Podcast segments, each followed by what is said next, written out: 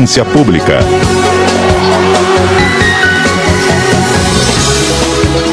Apresentação: Alexia Oliveira. 9 horas 37 minutos no horário de Rondônia. Eu sou Alex Oliveira e você está comigo aqui no 101,9 FM em Porto Velho, 93,7 em Guajaramirim, também no nosso site cbnamazônia.com nosso aplicativo para o seu celular, só baixar, sintonizar aqui na CBN Amazônia, seleciona lá Porto Velho ou Guajará, tanto faz que dá para ouvir a gente por aqui. A audiência pública está só começando. Hoje a gente vai falar sobre os impactos no meio ambiente nesse primeiro bloco. O meu entrevistado já está ao vivo por ligação, é claro. Tem que tomar todos os cuidados nesse período de pandemia, mas a gente também não pode deixar de trazer as informações, trazer aí a, o posicionamento dos nossos especialistas. Comigo na linha está o Marcelo Ferronato, que é o nosso colunista e também vai comentar comigo sobre isso, sobre os impactos no meio ambiente nesse período de pandemia. Ferronato, bom dia para você. Bom dia, Alexia, ouvintes do CBN de hoje. Estamos aí à disposição para discutir esse assunto tão interessante para nossa sociedade nos dias atuais. Com certeza. Bom, é, Ferronato, eu queria começar a nossa discussão é, trazendo um ponto muito interessante que tem muitos estudiosos, inclusive a própria imprensa mesmo, sempre abordando esse assunto, que é a questão de, com esse período de pandemia, o isolamento social, né, todo esse pessoal em casa, acaba que diminui ali a questão da mão de obra nas empresas também, muita gente em home office. É, eu vi muitos estudos, muitos dados também falando sobre a diminuição da poluição em diversos, em muitos centros, né, muito grandes, enfim, tanto aqui no Brasil como fora do Brasil. Aqui a gente pode atribuir a isso. Seria só esses fatores, isolamento social e tudo mais? Ou o que, que a gente pode trazer de observação nesse assunto? Bom, é, basicamente nós vivemos grande parte do mundo uma sociedade capitalista, né? Onde o consumo é o que mantém toda essa dinâmica econômica para que ela funcione, para que ela rode. E aí, quando você fala em consumo, a gente está falando é, em todos os, os, elos do que a gente chama de cadeia produtiva.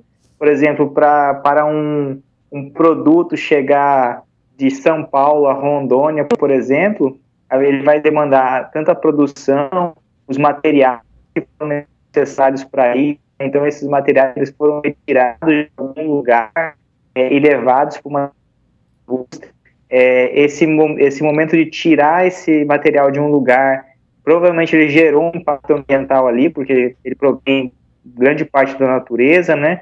É, então teve um, um transporte para chegar até essa indústria, foi processado dentro dessa indústria, depois ele vai ser transportado até chegar aqui na nossa cidade a gente vai utilizar esse produto, e se ele for um, um produto durável, a gente vai ficar com ele um determinado tempo e depois vai acabar descartando. Da mesma forma, se for um produto de consumo imediato, a gente vai consumi-lo e vai jogar o, o, restante, o resíduo, aquela embalagem, é, também vai ser descartado. E aí você vê como que o impacto do consumo, né? Quanto mais a, a nossa economia cresce, maior Sim. nosso consumo e maior vai ser o impacto também que a gente vai gerando.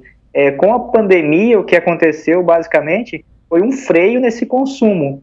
Então, boa parte das coisas que a gente consumia, a gente deixou de consumir porque a nossa rotina acabou mudando, né? Uma boa parte das pessoas em casa, e com isso os transportes também foram é, reduzidos, né? E aí começou a atividade industrial, todas as atividades é, turísticas, enfim, tudo que envolve consumo, mobilidade reduziu-se e aí, consequentemente, os efeitos sobre o ambiente foram reduzidos e a natureza tem uma capacidade imensa de se reorganizar é, e fazer a, lim a autolimpeza, que a gente chama assim, né, é, desses ambientes. Aí você viu menos poluição, é, o céu ficou mais limpo em várias cidades, é, os rios que antes estavam poluídos acabou é, diminuindo os índices de poluição dele e uma série de outras consequências aí, no caso, positivas né, ao ambiente. Muito legal. É, eu tô com aberto aqui no G1 Natureza, né, que também traz muita informação em relação a isso. E tem um dado bem interessante aqui que falou o seguinte, queria que você comentasse. Ele fala assim: a Agência é, Internacional de Energia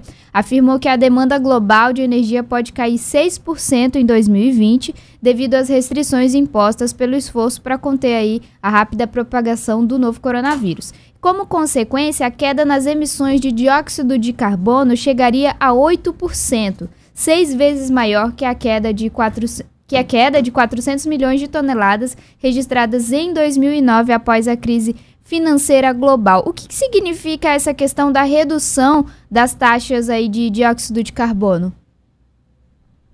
É, digamos assim, sendo bem simples e direto, que é um respiro para a natureza, né? A gente tem acompanhado, né? A gente tem, inclusive na coluna sustentabilidade, eu tenho dito em vários momentos sobre essas questões das discussões globais, sobre o clima, Sim. né, os acordos globais que vêm sendo feitos e que não têm sido cumpridos, né, as metas não têm sido alcançadas, mesmo com, com o esforço de muitas nações, isso não vem sendo alcançado. E os nossos índices de, de emissão de poluentes, né, ou de gases causadores de efeito estufa, principalmente os gases carbônicos, né, que provém aí das queimadas, que provém dos combustíveis fósseis, é, da, da geração de, do, do, lixo que vai se decompondo né, a céu aberto e que vai gerando gás metano, que também é um poluente importante para os gases, que é um gás de efeito estufa, né? Sim. Então, assim, dessa forma, quando você tem é, esse freio na economia mesmo, nessa mobilidade, acabou se reduzindo isso tudo. Então, você tem é, um impacto também positivo para a natureza e esses índices aí, é, de 6% que são colocados, eles são basicamente é, fruto dessa menor mobilidade. Você tem as, as, menos aviões hoje tem, circulando, então uhum. você e é uma grande é, assim, grande fonte de emissor são os transportes aéreos, é, a própria atividade industrial. Então essa, essa redução tem muito a ver com essa redução também da capacidade de produção da, da, dos níveis de produção, né? Então é mais ou menos uma, uma conta que ele vem acompanhando. Porém, a gente tem que ficar um pouco atento que, por exemplo, talvez isso a nível mundial é um número importante, né? Essa redução, mas quando a gente traz para algumas regiões muito específicas, por exemplo, eu vou trazer aqui para nossa região na Amazônia, a, a, partir de agora você tem o, o, o, agora não, mas agosto, setembro, você tem as queimadas novamente, que teve ano passado, né, que foi um impacto tremendo. E os índices de desmatamento que vêm sendo apresentados até então são elevadíssimos, mais do que em muitos outros anos. É, se eu não me engano, foram 54% de aumento do desmatamento em relação a 2019. Ou seja, a probabilidade que a gente tenha um número de queimadas elevadíssimo esse ano, talvez até maior do que do ano anterior, é, é preocupante. E aí, é, ou seja, que também é um grande emissor de, de carbono. Então, assim, na, no balanço mundial pode ser positivo, mas quando a gente traz para nível de Amazônia, talvez a gente vai ficar é, com números, inclusive, maiores do que anos anteriores. Não, você falou sobre isso, né? Sobre ser maior dos anos anteriores. E olha que a gente não tá nem na metade do ano, né? Então, o que, que a gente pode esperar aí para esses próximos dias? Você falou da questão das queimadas. Eu acredito que. Sempre acreditei também, como jornalista também, como sempre levando informação, de que vai muito da, da consciência das pessoas, né? Às vezes ela, elas não pensam no vizinho que tá do lado, se tem algum problema respiratório, algo do tipo, sem dizer que isso é um fator que está sendo muito contado também nessa situação do coronavírus, né? Então eu imagino a gente juntar uma pandemia que a gente está vivendo no mundo inteiro, aqui em Rondônia, infelizmente só aumentando, e juntar mais essa questão das queimadas, isso pode trazer consequências muito graves, né? Então, a gente, a, a ciência, ela, agora nesse momento de pandemia, ela tem sido muito é, evidenciada, né, com o seu papel de, de produção de vacinas, né, de, de tudo que é necessário aí para o combate ao coronavírus. É apenas uma linha é, do que se discute em pesquisas científicas. É, e as outras comunidades científicas, por exemplo, a comunidade que discute, a comunidade científica que discute o aspecto climático, ela é enorme também. E aí, é, essa comunidade científica, ela vem afirmando desde 1985, no início da década de 90, uhum. da Rio 92, sobre os impactos sobre o clima.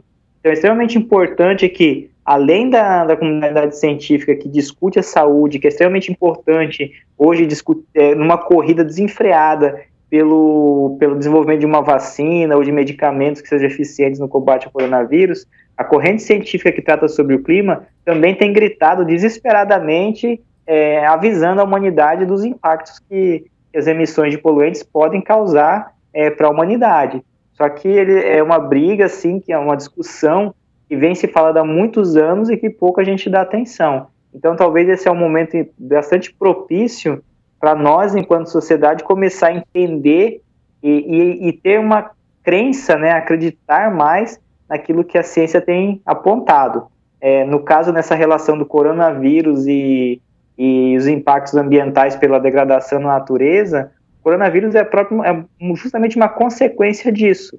Uhum. É, e a própria ciência alerta que a degradação ambiental, desmatamento, ele pode gerar outras epidemias ou pandemias ou, ou surgimento de novas doenças, porque a natureza ela, ela tem um equilíbrio e o que nós estamos fazendo, de certa forma, com o aumento da população mundial, com o aumento do consumo, que é o nosso debate de hoje, né? Sim. O consumo que aumenta a demanda por recursos naturais, a gente tem causado muitos impactos e com isso a gente pode é, causar o surgimento de novas doenças aí por causa do desequilíbrio da natureza. É, isso é uma coisa que a gente precisa ficar bem atento. A gente não está tendo condição de ter, né, é, de não ter essa atenção à questão ambiental e também de ter uma, algum vírus, alguma coisa do tipo novamente, né? Bom, a gente está com 9 horas e 48 minutos agora no horário de Rondônia. A gente vai para um rápido intervalo, Ferronato e os nossos ouvintes que estão acompanhando o Audiência Pública. Daqui a pouco a gente está de volta. CBN Audiência Pública.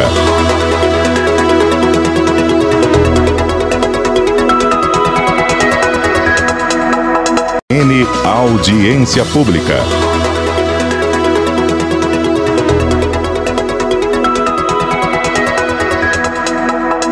9 horas e 51 minutos, estamos de volta com a audiência pública. Hoje é segunda-feira, 18 de maio de 2020. Eu tô na linha com o Marcelo Ferronato, que é nosso colunista aqui em sustentabilidade na Amazônia, sempre falando sobre essa questão.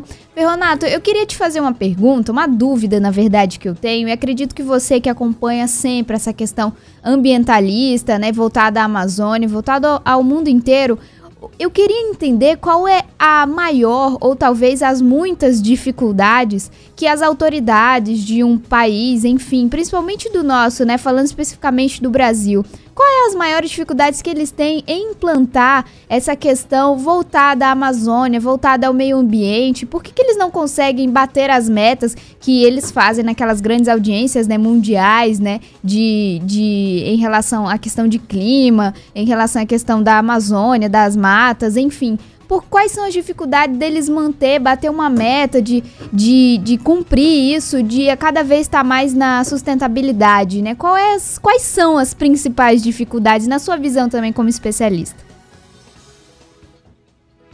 Então, na, na minha visão mesmo, né, o que eu vejo, estudo e acompanho, a gente tem acho que duas questões que são bem, é, bem específicas, né? Uma delas, por exemplo, é o próprio entendimento e acreditar. É, nós, seres humanos, a gente tem uma, é, uma capacidade de só acreditar vendo, né? A pandemia, por exemplo, você vê em várias do mundo que é um exemplo clássico disso. As pessoas não acreditam que isso vão, vai se aproximar delas ou que vai lhes atingir. Uhum. E quando a gente fala é, de impactos globais das mudanças climáticas, é, como é uma coisa que é, teoricamente a gente fala sobre o futuro, então a gente não, não, não, tem muito essa crença. As próprias autoridades mundiais, é, muitas delas não têm essa crença, enquanto tem outras que já têm essa consciência e já compreende, até porque acreditam mais na, no que a sua ciência diz, né? A segunda questão que eu acho que é uma, uma, é um limitador interessante de implementação das políticas ambientais é a própria questão econômica.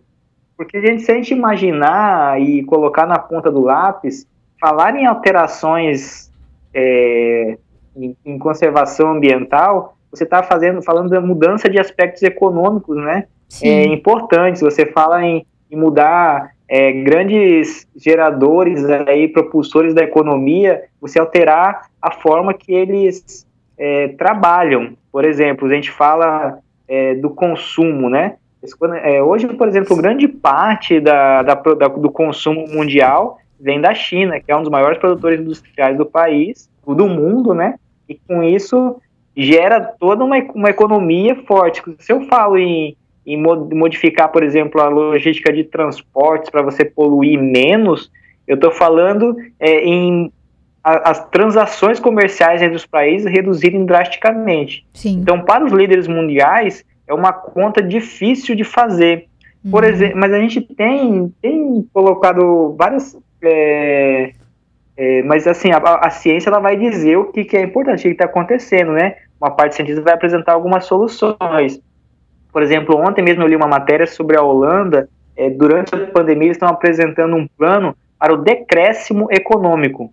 Ou seja, eles uhum. querem reduzir as atividades econômicas deles para que não seja crescente e sim decrescente para eles chegarem em níveis de sustentabilidade é, mais adequados, né?